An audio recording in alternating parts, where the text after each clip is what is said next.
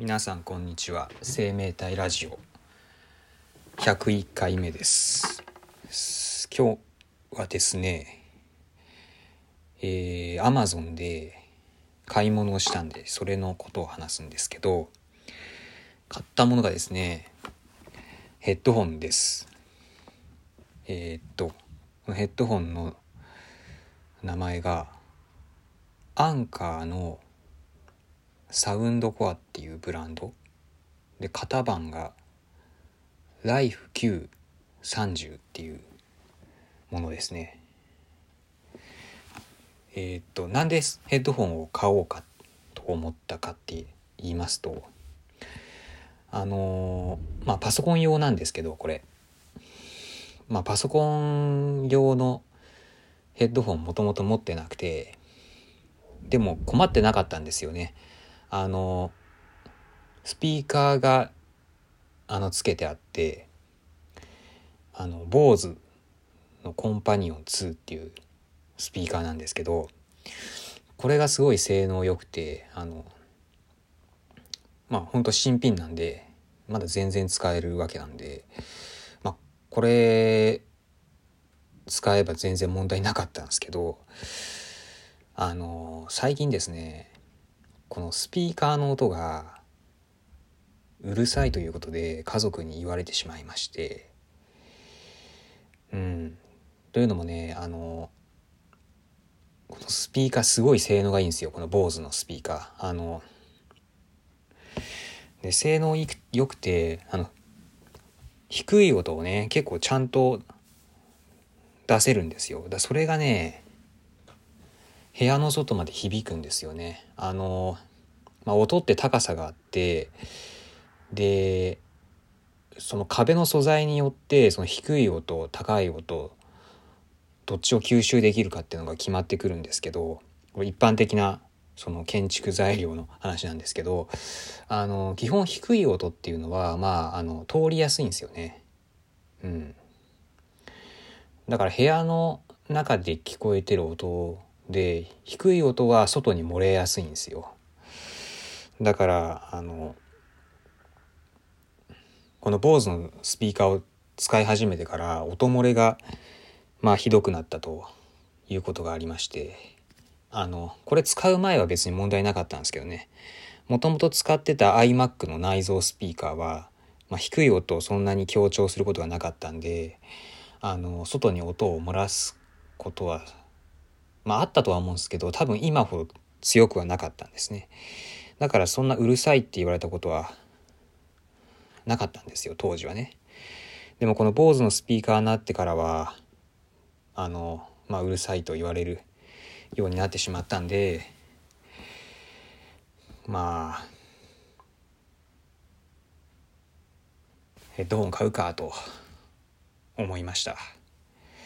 うん、まだこの坊主ね、使い始めたばっかでもうちょっとね、使っていきたいんだけど、まあ家族がいない時しか使えなくなるのかなってちょっと思ってて、いや、残念なんですけど、まあ別に安くはないんで、まあ1万円未満ですけど、でも、まあまあ1万円近くかかるスピーカーだなので、まあ、もっと使っていきたいんですけど、ちょっと今後は人がいない時じゃないと使えなくなるのかなって思ってます。で、まあ、今回ヘッドホンをまあもうやむを得ず買うことになったということなんですよね。うん。あのなんかすごい欲しかったってわけではないんですけどまあやむを得ずですよ。あのまあ普通のイヤホンでも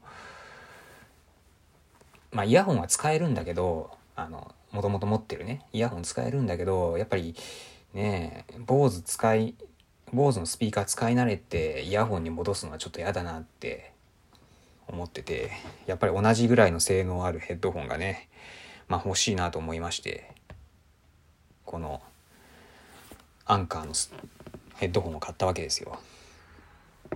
値段はねいくらだったっけ？8000円ぐらいかな。だからまあ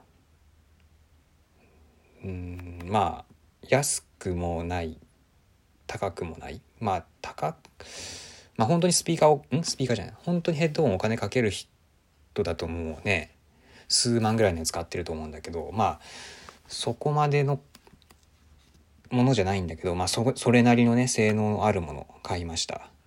うん。まあ僕ヘッドホンの知識がほぼないんで YouTube の動画でおすすめ YouTube でヘッドホンおすすめで検索して上の方に出てきたやつをいくつか見て決めただけなんですけどあんまり考えもなく買ってます。まあワイヤレスでであとノイズキャンセリングも使えるってことであのちょっと興味あったんですよね。ノイズキャンセリングっていうのがどういうのか。うん。まあだからねあのやむを得ず買ったと言いつつ結構届くの楽しみにしてました。あの今手元にあるんですけどあの早速開けていきたいなと思います。じゃあちょっとハサミでねこの薄いシートをえー、っと切ってきます。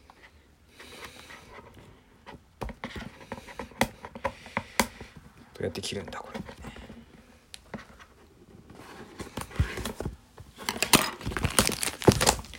今表面のねプラスチックのシートを剥がしてます。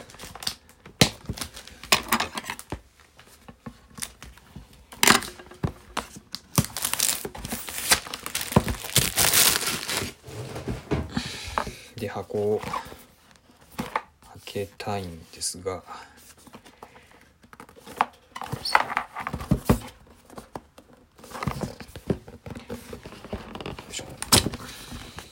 お。ちゃんとケースケースに入ってますね。であと説明書も入って。とりあえず箱から箱っていうか何ていうの？ケースか。ケースは布製のケースがあってそれを開けるとおお入ってますね。ああなるほど。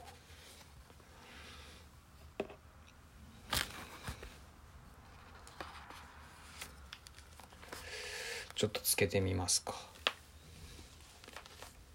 ああこういう感じか。お音がすごいな。なんか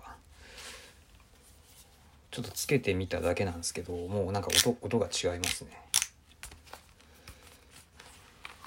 あの伸ばせるんこれ。これで頭のサイズに合わせて。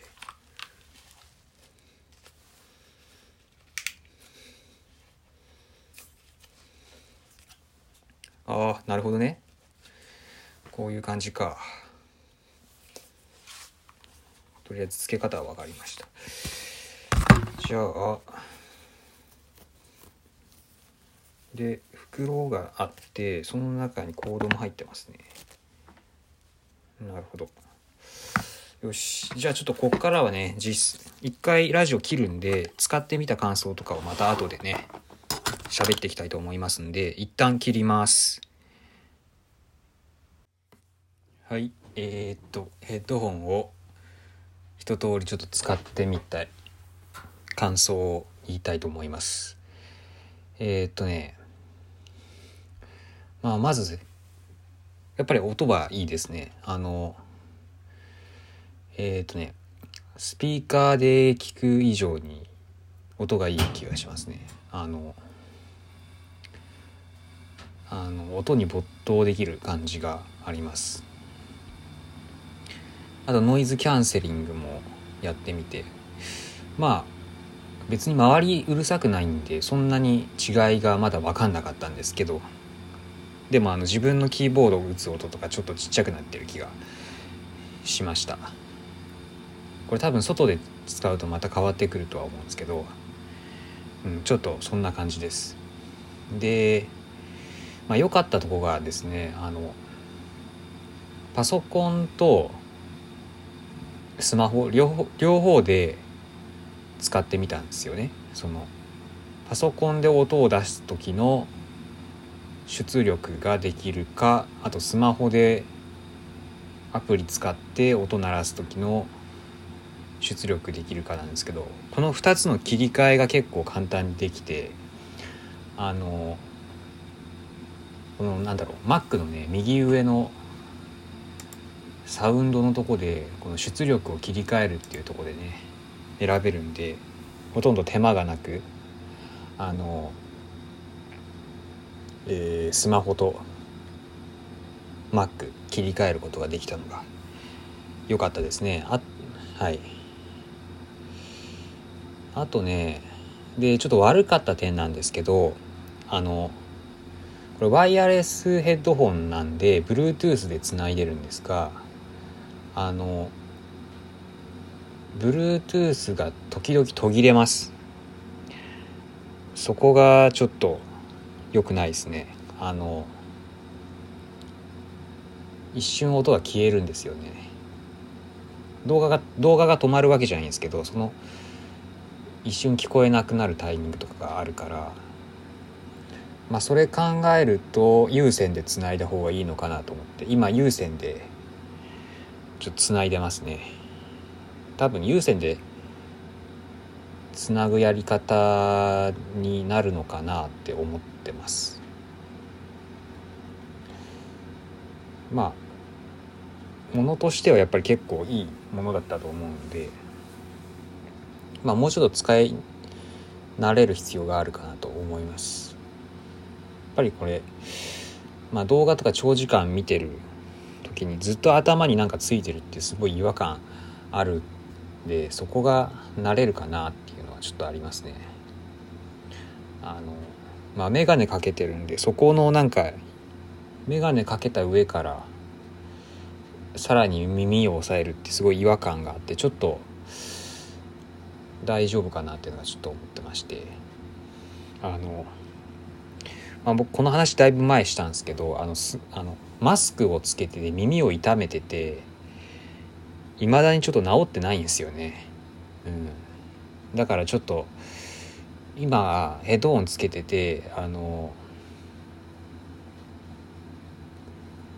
なんか耳がねちょっとねかゆいんですよね。そこが大丈夫かなってちょっと思います。まあこれはもうもう完全に個人的な話ですけど。うん。まあそんなとこかな。とりあえずはまあでもこれでうるさくなくなるんで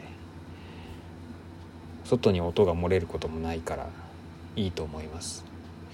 音楽聴くと結構面白いし、うん、ヘッドホンで音楽聴くの面白いですね。あのそこが今までになかった。やったことなかった点なんでそれはちょっともうちょっとやってみたいなって思ってます。じゃあ今日はまあそんなとこでね。え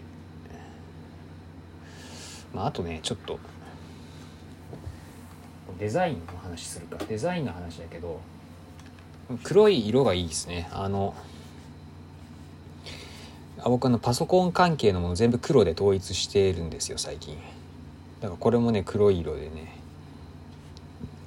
このデスクの雰囲気とマッチしてていいですね。でこれ耳の外側のとこにね D って書いてあるんですけどなんかこう D って書いてあるあのあの B って書いてあるまた別のヘッドホンがあるんですよね。ビーツっていう。なんかそれそれなのかなと思ったらこれ D じゃないかっていう逆なんですよね。でこれ最初ちょっとね勘違いしてました僕は。まあ買う前には気づいたんですけどこれあの B って書い B って書いてある有名なヘッドホンではないやつだなっていうことに気づきました。はい。まあそんなとこですね。じゃあ今日の放送は以上です。さようなら。